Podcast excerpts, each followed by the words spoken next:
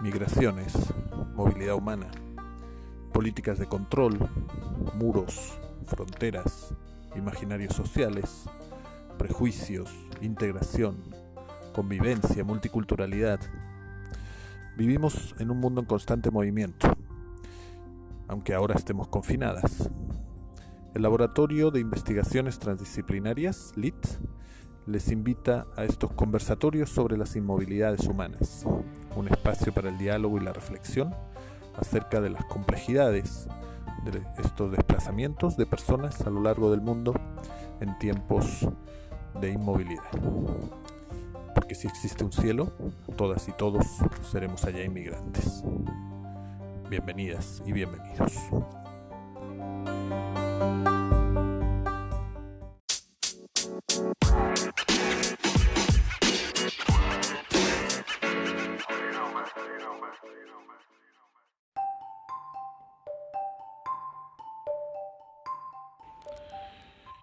Buenos días a todas, a todos, a todes.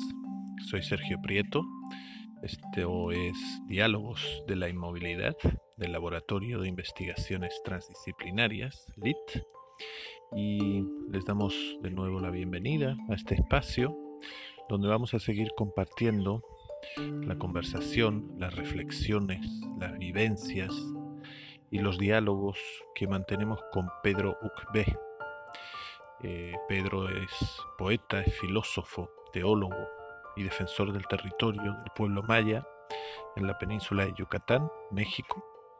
Y con él estamos manteniendo una conversación acerca de los impactos que la epidemia de COVID-19 tiene en términos de movilidad humana y de migración, con énfasis particular en lo que ocurre con el pueblo maya. Eh, estos diálogos forman parte de un proyecto editorial, Voces del Sur, que esperamos pueda ver la luz próximamente.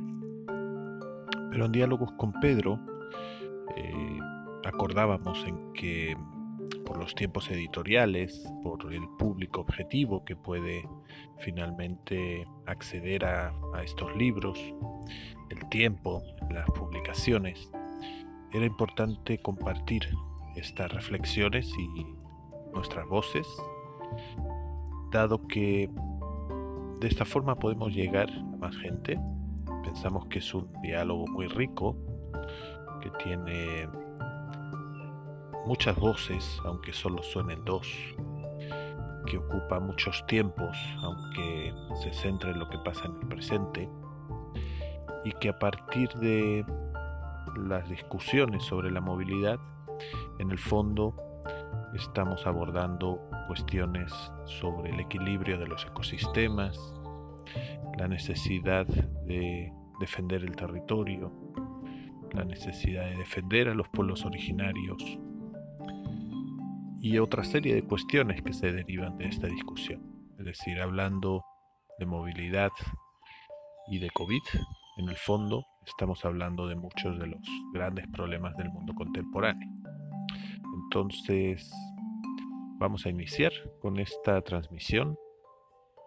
Vamos a continuar en los diálogos con Pedro Uc y espero que les gusten, que los disfruten y que nos sirva para viajar.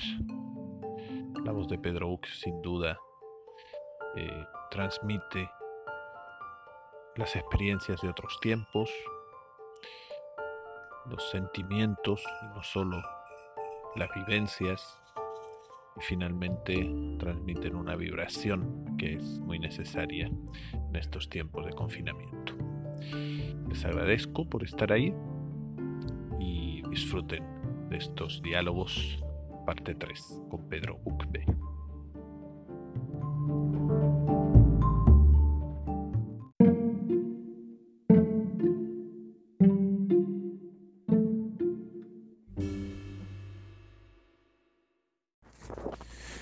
Pedro querido, ¿cómo estás? Buenas tardes. Espero que todo siga bien por allá, contigo y tu familia, tu gente querida. Bueno, una disculpa primero porque, mm, bueno, pues ayer eh, una gatita muy querida para mí, estampas, compañera, cómplice eh, de los últimos años, pues decidió continuar su camino por otros mundos paralelos, cercanos siempre, con otro cuerpo. Y bueno, pues fue un, han sido unos días, semanas muy complejos, porque bueno, pues hemos tratado de, de saber o intuir eh, qué quería, qué necesitaba, eh, si era que sí o era que no, si quería seguir luchando o ya quería fluir. Y finalmente, bueno, pues sabía como, como ha sido siempre. Ayer se, se durmió y ya no despertó. Entonces, bueno, ayer fue un día difícil, fue un día, eh, pues sí, de alegría por un lado, porque descansó y dejó de sufrir, si es que sufría, pensamos que no.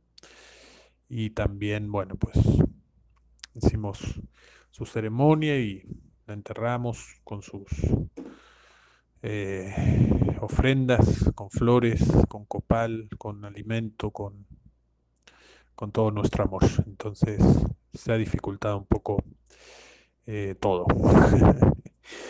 este, pero bueno, pues aquí estamos celebrando también la vida, que es parte de la muerte. Y mm, todo es parte de todo, ni hablar. Bueno, em, comentarte que ya sí hoy nos mandan definitivamente a la casa. Ecosur prácticamente cierra sus puertas y bueno, pues yo voy a seguir trabajando, pero, pero ya desde la casa y pues con, con mucha emoción y cada vez más eh, ganas de seguir profundizando en estos diálogos diálogos virtuales en tiempos de coronavirus. Te quería, bueno, antes que, digamos, seguir con, con las preguntas, con el diálogo, más bien, porque yo creo que de la misma forma que yo te pregunto y tú respondes, pues a mí también, aunque esto no vaya dentro del capítulo del libro, puesto que el capítulo es referido a tu voz, pues sí creo que es un buen momento también para que yo te corresponda y bueno, pues nos vayamos conociendo también, ¿no? Que sea un ejercicio no solo académico, pues sino vivencial también y, personal. Eh, pero bueno, antes de esa respuesta y para terminar este audio, sí me gustaría, si, si es posible, si están disponibles, si te parece, que pudieras compartirme dos de los poemas que me has citado y que no conozco. El tercero, el Chojot, sí, ya. La verdad que me encantó cuando me encantó cuando lo escuché por su lírica, pero me encantó cuando lo leí y pude entender eh, la lírica, la musicalidad. Y mm, bueno, me gustaría saber si tienes disponibles, quizá en línea, mejor porque sería más fácil leerlos y, releerlos, si no, pues escuchados, el de los prestapueblos de la ciudad y el de extranjeros en la gran ciudad. Me parece que era el último que me referías. Pues esos dos, que también, como dices, se vinculan con temas de migración y son parte de tu voz. Mm, narrada y lírica en este caso. Entonces también para que en este capítulo se puedan eh, ver esas dos eh, narrativas de Pedro Uc, ¿no?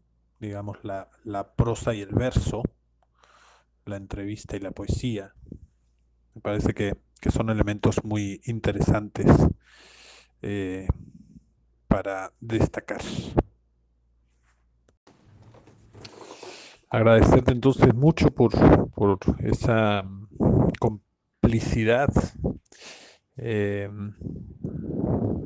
e intimidad que estamos compartiendo. Me personalmente ya me parece una, una experiencia para mí, por lo menos, súper enriquecedora, conocer más y mejor de, de ti. Como te decía en algunos audios anteriores, sentirme muy identificado también, desde otro lugar, desde otras experiencias, pero en un mismo sentido, en un mismo camino. Y, y bueno, pues ahora te compartiré algunas otras preguntas también, pero mm, al hilo de las que mm, tú me respondías, pues también te quiero comentar que, bueno, a mí también, como te decía, la migración me ha marcado mucho. Eh, mis viejos en España son migrantes, como tantas y tantas otras personas de esa primera migración que tú comentabas, personas que, bueno, se fueron del campo a la ciudad, de una provincia, como dicen allá en España, estados de acá de la República eh, rural, no indígena, porque bueno, allá ese, ese concepto y esa realidad yo creo que se perdió hace mucho, o está muy, muy oculta ya en su supuesta modernidad, pero se fueron de una provincia rural y pobre a, a una gran ciudad como Madrid, como la capital.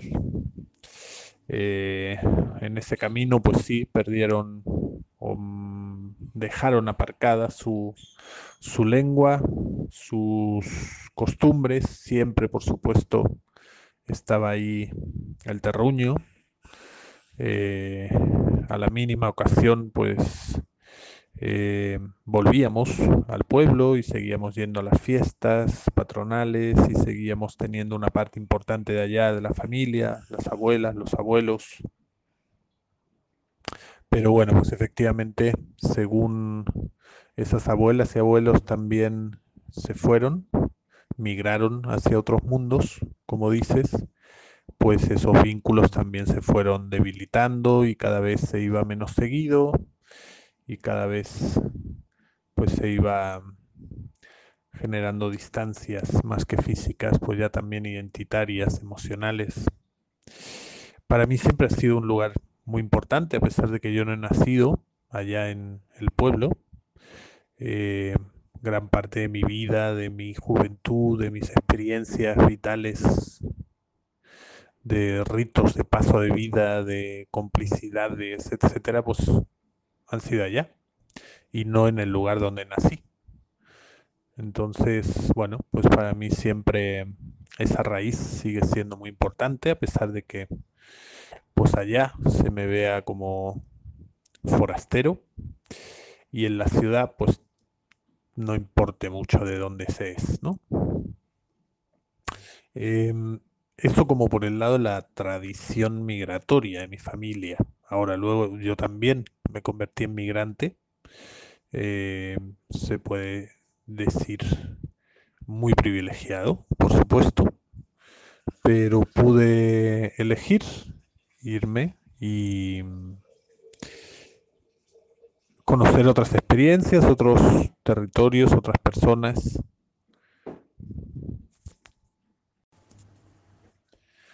Entonces, pues yo no sé por qué, pero desde muy chico, desde mucho antes de ser migrante, aunque al mismo tiempo pues siempre fui migrante por la familia, aunque yo no estuviera involucrado, ya era parte de esa migración familiar, pues siempre había estado muy clavado con los Andes, con la historia precolombina de los Andes, con los incas, con los aymaras, con la mística de la conquista, descubrimiento. En ese entonces, siendo yo muy chiquito, pues obviamente no, muy, muy banal y acrítica mi perspectiva, pero siempre me interesó mucho eh, lo que ocurría con los pueblos del Collasuyu, los caminos ancestrales que, que había en los Andes las formas de comunicación, de transporte. Bueno,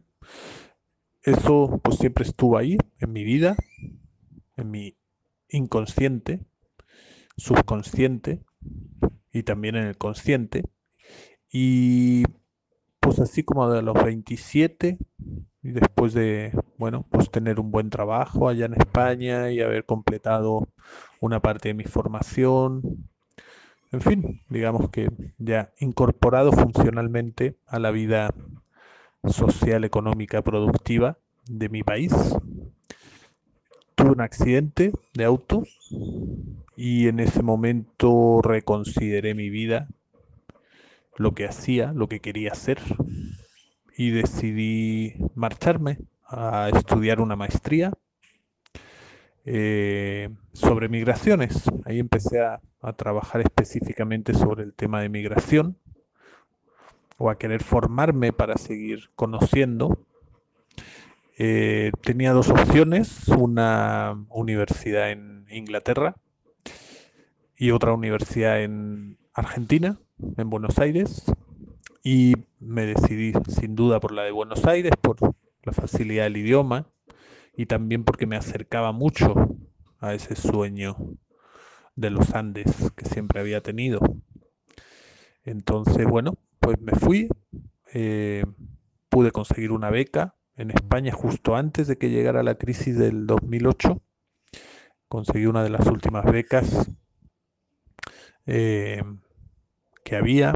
Me pude ir a Argentina. Bueno, a partir de ahí cambió mi vida, cambiaron mis pasos, cambiaron mis caminos, cambiaron la forma de transitarlos y caminarlos. Ese fue un momento sin duda culminante o crítico de mi, vida para la perspectiva que hoy tengo y para la persona que hoy soy. Ese viaje al sur, eh, esa convivencia con otras realidades, las posibilidades que tuve de aprender y de compartir con otras personas totalmente fuera de mi eh, círculo de confianza o de bienestar o de comodidad.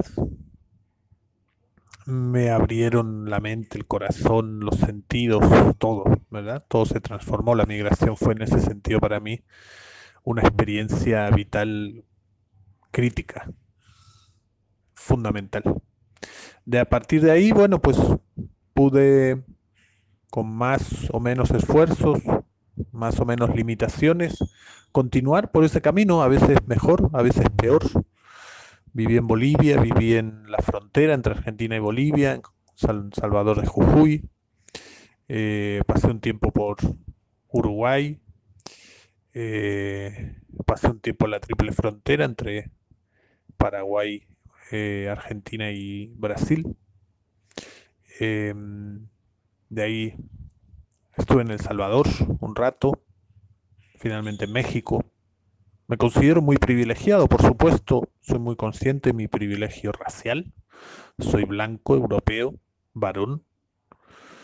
Em, del privilegio económico, porque, pues, bien o mal, nunca he pasado tanta hambre o tanta necesidad de mi privilegio documentario también. Mm, solo, digamos, una vez por voluntad propia y por un tiempo corto, fui migrante indocumentado en Argentina.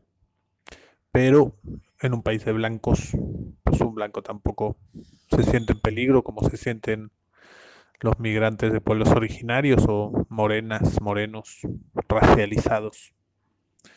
Entonces, bueno, para mí eh, la migración o este tipo de migración voluntaria, pensada, planificada, libre, debería ser obligatoria para todas y a todos. Ojalá a todas y todos nos dieran la oportunidad una vez en la vida, como rito de paso para hacerse grande, para hacerse más sabio para crecer, se nos permitiera migrar en una buena condición al lugar que eligiéramos a desarrollarnos como personas. Creo que, que es una experiencia que enriquece muchísimo.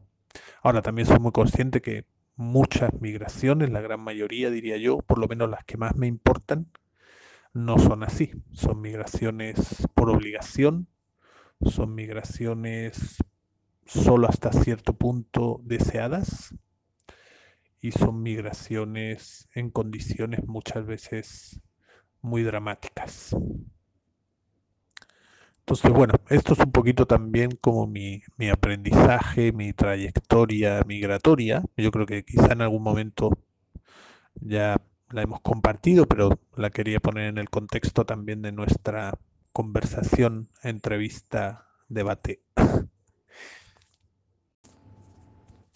Y entonces, en ese sentido, para continuar un poquito esta como profundización, mmm, bueno, en primer lugar, no sé si hay algún elemento que tú quieras destacar o profundizar que no hayamos tocado hasta ahora en cuanto a, a los temas de, de migración. Eh, en particular, y salvo que tú tengas algún otro elemento que quieras eh, conversar, sí me gustaría profundizar eh, como en esta idea de que es muy común en otros pueblos originarios, no solo en el maya, de la vida misma como una migración. Y de hecho, como esta idea de que la migración como fenómeno va mucho más allá de la vida misma, ¿no? Somos migrantes antes de que nacemos y después de que morimos, porque también esa migración es un concepto que engloba a todo el pueblo o a toda la cultura, ¿no? Desde los pueblos, digo, estoy pensando en los pueblos mexicas y la migración desde Aztlán, que es constitutiva de la formación del, del pueblo, eh, como también, pues como decías, ¿no? Los pueblos mayas son migrantes en México desde que llegan porque pues, venían del Petén y se siguen moviendo. Entonces, como es la forma en la que quizá el pueblo maya entiende la migración. Ya me has esbozado algunos elementos, pero bueno, quizá hay algunos otros que puedas profundizar. Esa sería como una primera pregunta. Y la segunda sería, a mí hay una, claro, una cosa que siempre pensamos está muy vinculada, por lo menos en los discursos o en las políticas públicas, que vinculan la migración con el tema de la frontera. ¿no? Es decir, parece que es en el momento que se cruza una frontera, habitualmente entre países cuando se habla de migración.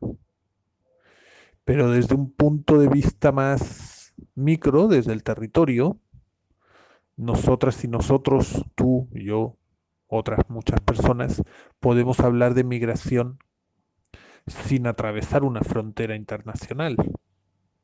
A veces simplemente son fronteras entre estados o entre comunidades o entre, como mencionabas, hasta modelos de organización social. Es decir, hay una migración del pueblo a la ciudad y a lo mejor están en el mismo estado, pero ahí se atraviesan otras fronteras simbólicas de organización, etcétera. Entonces la segunda pregunta debate sería sobre esta idea de frontera, cómo interpreta Pedro Uc como pensador, como maya, como migrante, la idea de frontera. Hola, querido Sergio. Eh, muchísimas gracias por compartir esta hermosa historia. Y por su calidad eh, vivencial y, y, por ser una experiencia interesantísima que, que muchos seres humanos eh, nos toca vivir por X o Y situación pues eh, una primera cosa que que te agradezco es que eh, dentro de mis temas y de mis preocupaciones no, no había estado la, la migración.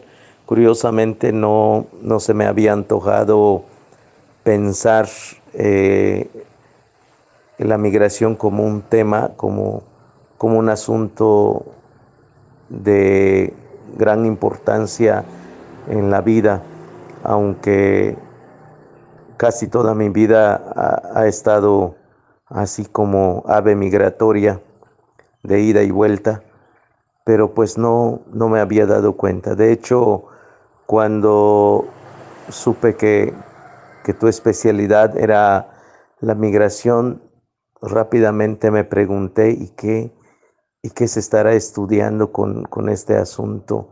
¿De qué se estará hablando cuando se habla de, de migración?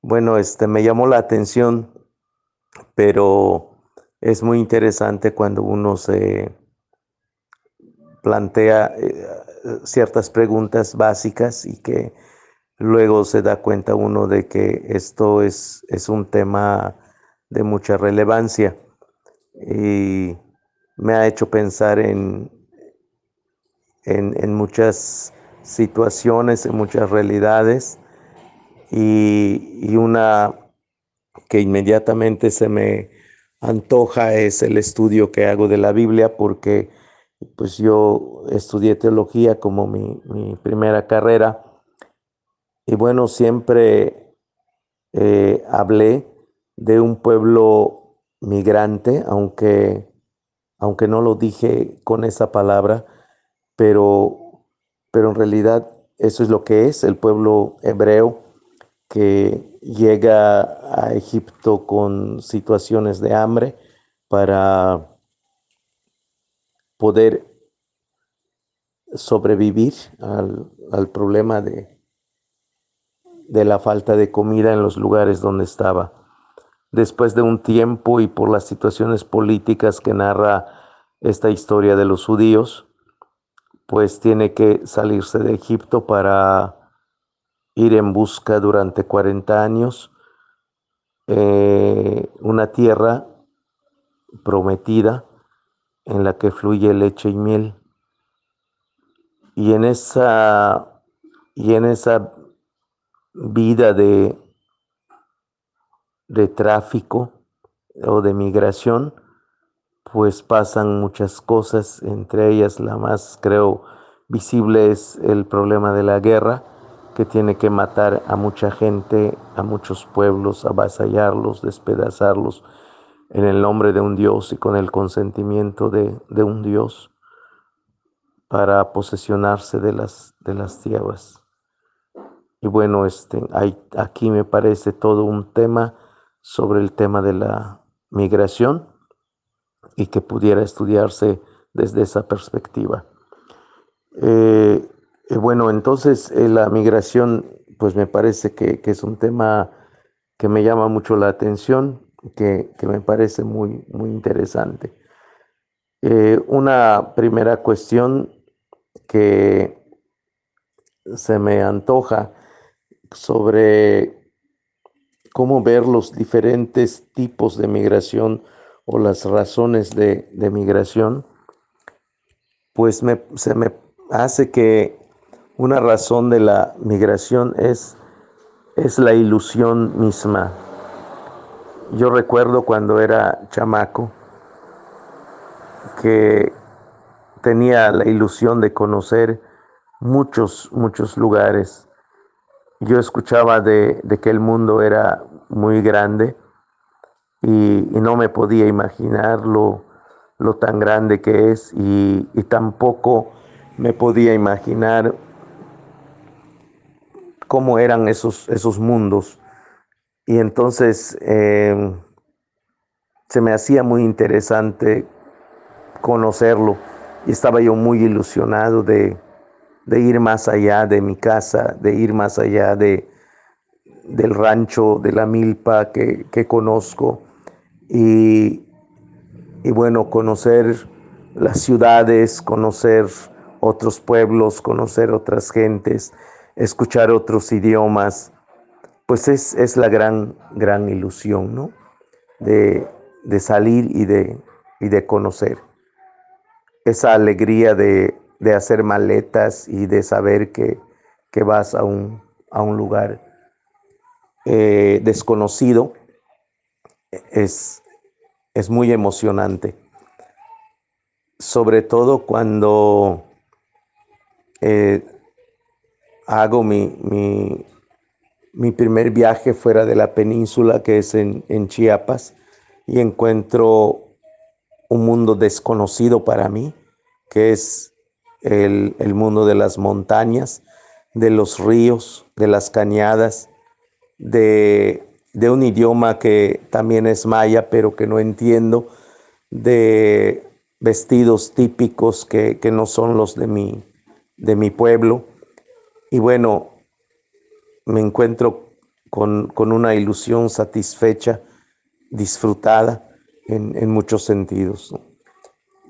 Y, esto que le contaba a mis hijos, eh, en un momento les despertó también la enorme curiosidad y la ilusión de, de viajar.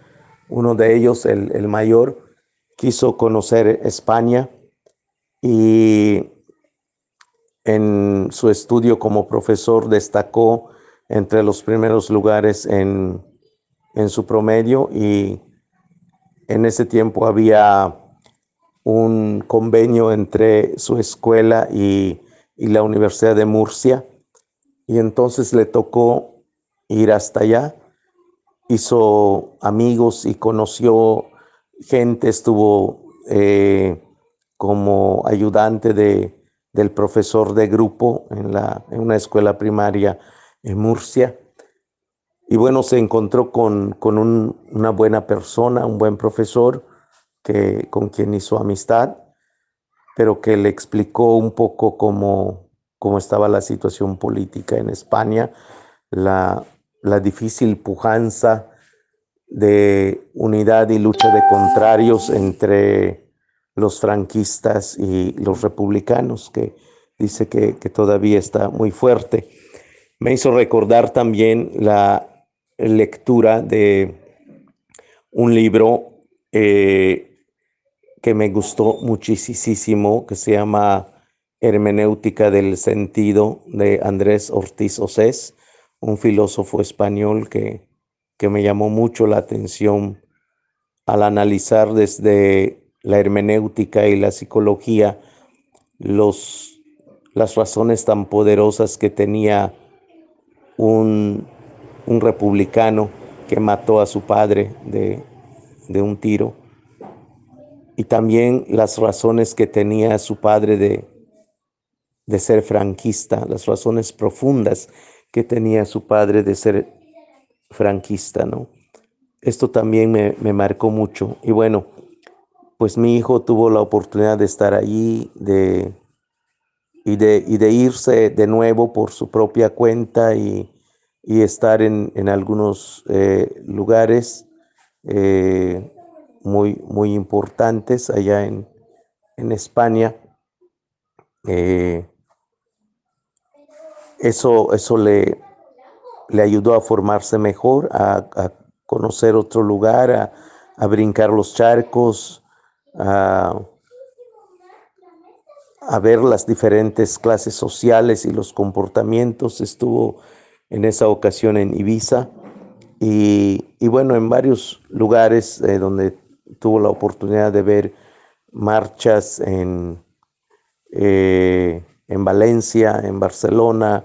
Entonces, eh, bueno, me cuenta cosas que, que le llamaron mucho la atención y que pudo vivir y que fue una experiencia que seguramente nunca va, va a olvidar.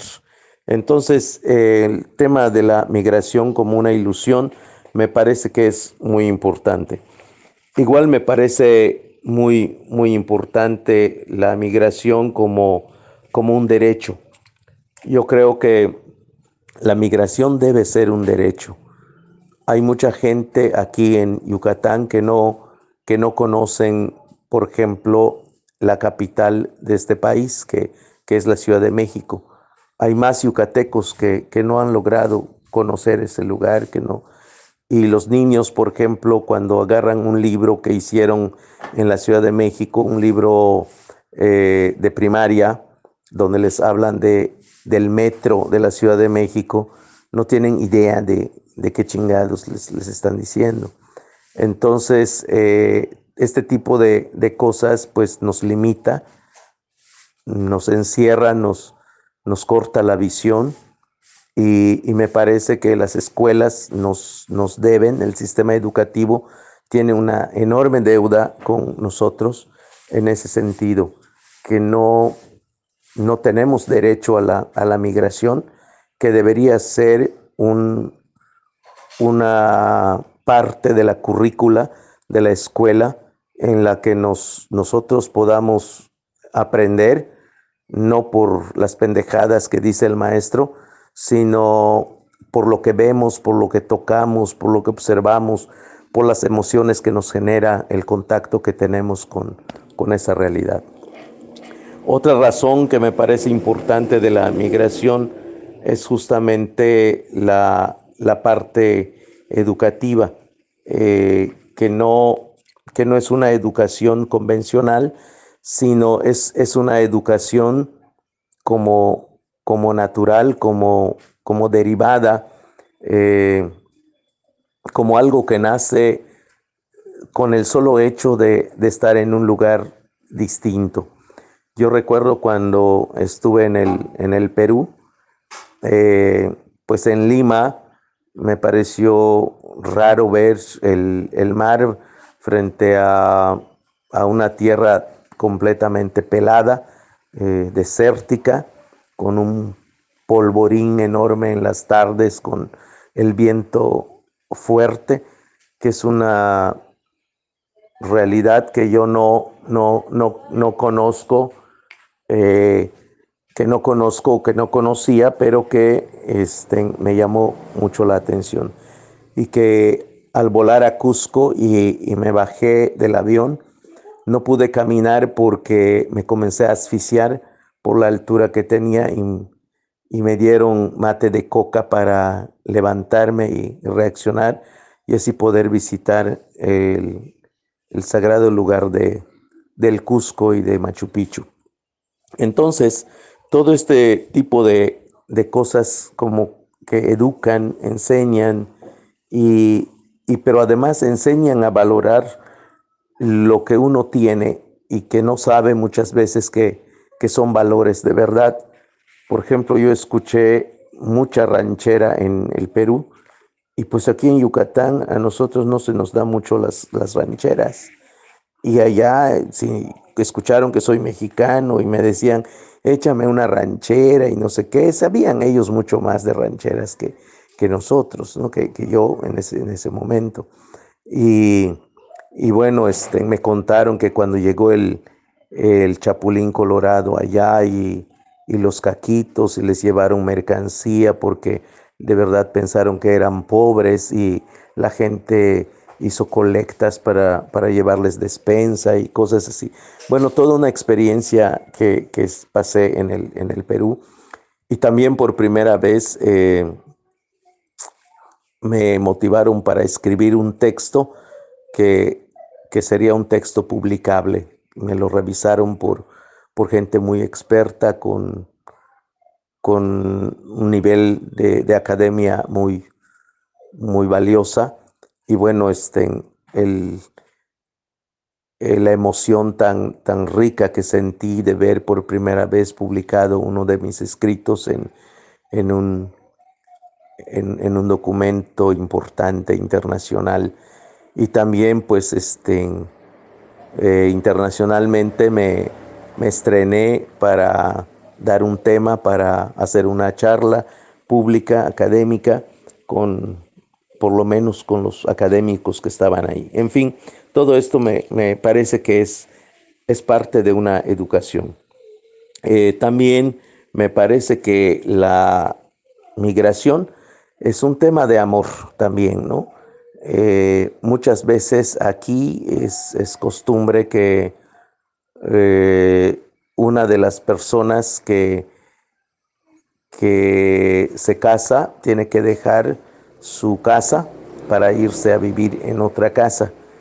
Y hace muchos años era más común que la mujer dejara su familia, dejara su casa e irse en la casa del, del novio o del esposo. Y también eso significa un, golpe muy fuerte en la vida. Muchas veces eh, es, es, muy doloroso, otras veces eh, es un cambio positivo en la vida, a veces es un escape, a veces es una desgracia, a veces se tiene que echar reversa, pero bueno, este, también eso es, es migración.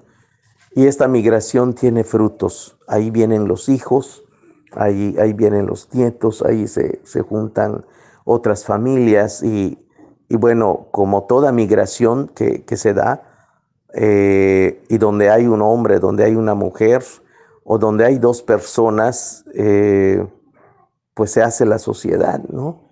Y eso es, es, un poco lo que, lo que se da también en este sentido. Bueno, la migración genera me parece una gran cantidad de, sucesos, es, es, un provocador, es, es, un detonante, es una actividad eh, como, como fábrica de máquinas que, fabrica otras máquinas y creo que es, es muy interesante.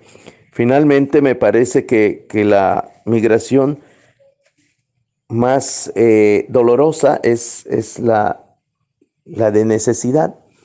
Hay mucha gente que, que migra por necesidad y, y, aquí en el pueblo la necesidad, como en muchos lados, es por la falta de, de mejores condiciones de vida. Eh, no hay trabajo, no hay comida, no, no hay un futuro, la gente no tiene casa, la gente no tiene recursos para sobrevivir, para educar a sus hijos, para tener un garantizada un, servicio de salud eh, apropiado, entonces se tienen que ir. Acá en Buxots hubo una época en donde eh, se armaban equipos de 20, 30 personas para, para irse a, a San Bernardino, California. Y bueno, dicen que a día de hoy San Bernardino tiene una colonia de buxoseños, así como cuando viví en Ticul, recuerdo cómo habían grupos de 50, de 100 personas entre, entre y, Ticul que se iban a, Estados Unidos. Es, esto es por una necesidad de, trabajo, de, empleo. También hay una necesidad por cuestiones políticas, están eh, los famosos exilios por cuestiones políticas y, bueno, a veces uno es perseguido en su, en su pueblo por eh, hacer la crítica a los malos eh, designios del gobierno y, bueno, este, uno tiene que, salir forzosamente y, acogerse en, otro país para, para mantenerse vivo y, y sobrevivir, aunque esto, como dije en, el, eh, en, el segmento anterior, que esto genera lo que llaman el síndrome de Ulises y que es, muy lamentable. Y bueno, este, eh, la migración muchas veces es, también de, de, ayuda. Hoy vemos como los, nuestros hermanos que están en Estados Unidos mandan una gran cantidad de dinero, muchísimo dinero para la sobrevivencia de los que todavía estamos, estamos por acá. Y, bueno, eso implica parte de la vida de este país. Este, es, una cantidad importante que, entra por, gracias al, trabajo que, que ellos hacen. Pero esto ha significado dejar familias, dejar niños, desintegración de familias, rehacer familias, hacinamiento en, los Estados Unidos, la situación de la vivienda ya es complicadísima y la gente tiene dos empleos, trabaja en la mañana y en la tarde o trabaja toda la semana en un lugar y, en sábados y domingos trabaja en otro. y bueno, este, en todo lo que implica el riesgo de, las drogas, del alcoholismo, de, todo esto que, implica también eh, el ser migrante, ¿no? Y además de enfrentarse a, una lengua eh, desconocida, extraña, y que uno se ve en la necesidad de, aprender. En fin, todo esto es, es una migración por necesidad. Eh, sobre la cuestión de las fronteras, yo, yo creo que las fronteras, pues es un invento de, del poder, del egoísmo, es un invento de, del capitalismo, es un, es un invento de, de la, del sentido de apropiación, de, de sentirse dueño, de, de ser un Dios único de ser un Dios poseedor de todo. Y bueno, este, pues en la conquista vimos que, que llegaron y, pusieron aquí fronteras políticas, porque nuestras fronteras eran, eran más culturales y no eran políticas necesariamente, sino eran culturales. Aquí en la península de Yucatán está muy clara, ¿no? Nuestra frontera tiene que ver con, con la península, con una parte de, Belice, y que hoy pues es un país extraño.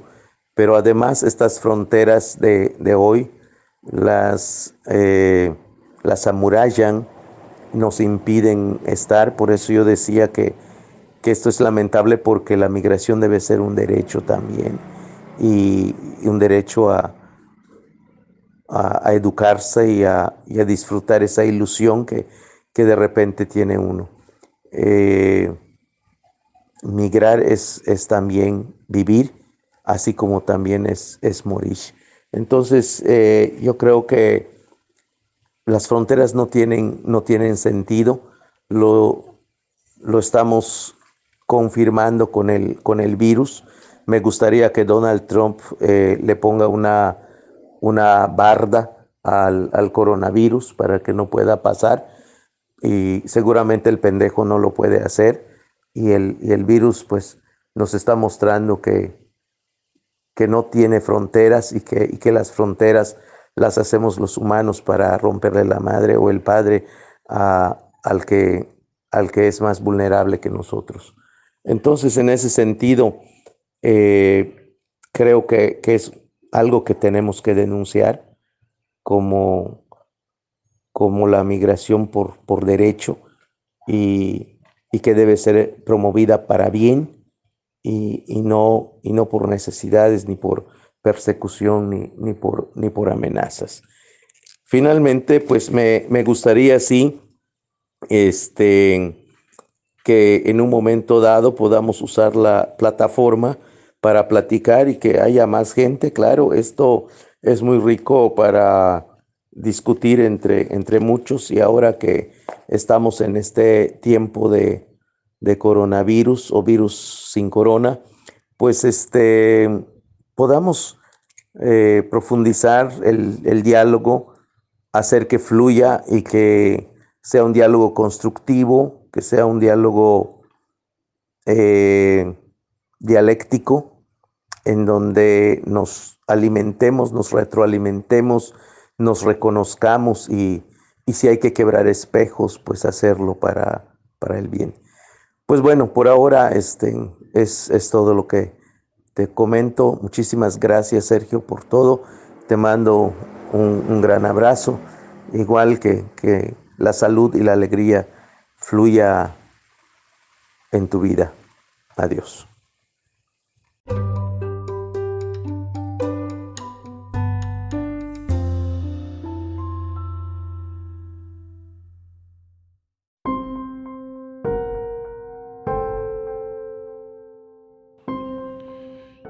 Pues hasta aquí el tercer episodio de Diálogos de la Inmovilidad.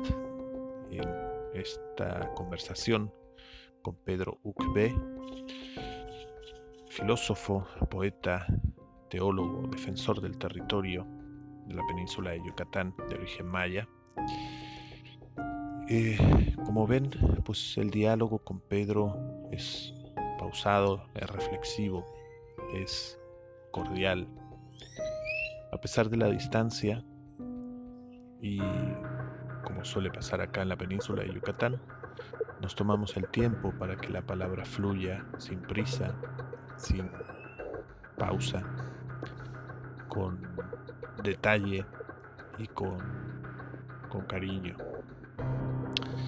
Eh, no es el ritmo habitual de una conversación en la ciudad y tampoco tiene por qué serlo. Todas las conversaciones tienen su propia idiosincrasia y el contexto que explica porque la palabra fluye de esa forma determinada. Vamos a seguir eh, compartiendo otras conversaciones con Pedro B y también, bueno, les comento que hay otras personas que ya han manifestado su interés de poder participar en estos diálogos. Eh, personas con experiencias y reflexiones y vibraciones muy especiales que tengo muchas ganas ya también de que podamos compartir. Eh, y creo que es importante rescatar estas voces porque son voces desde el sur, desde el sur global, que no es un concepto geográfico, sino más bien político e ideológico. Son personas que provienen de países que no son los países más poderosos, no son los países dominantes y no son los países que han contado hasta ahora con el beneplácito de ser considerados desarrollados, inteligentes o tan válidos. Son voces desde la resistencia, son voces desde la subalteridad, desde los márgenes. Y creo que es muy importante recuperar sus testimonios. Y también, pues que ustedes que nos escuchan, que nos pueden, quienes interesan estos temas, puedan también compartirnos sus preguntas, sus dudas, sus inquietudes. Pueden escribirnos al correo omtlitsur.gmail.com Este correo responde a las siglas del Observatorio de Movilidades Transfronterizas, OMT, y el Laboratorio de Investigaciones Transdisciplinarias, LIT, desde el sur. Entonces, OMT, arroba, no, OMT, LIT, sur, todo junto, minúsculas, arroba gmail.com. Y les esperamos en el próximo capítulo cuídense mucho y bonito y que tengan un lindo día.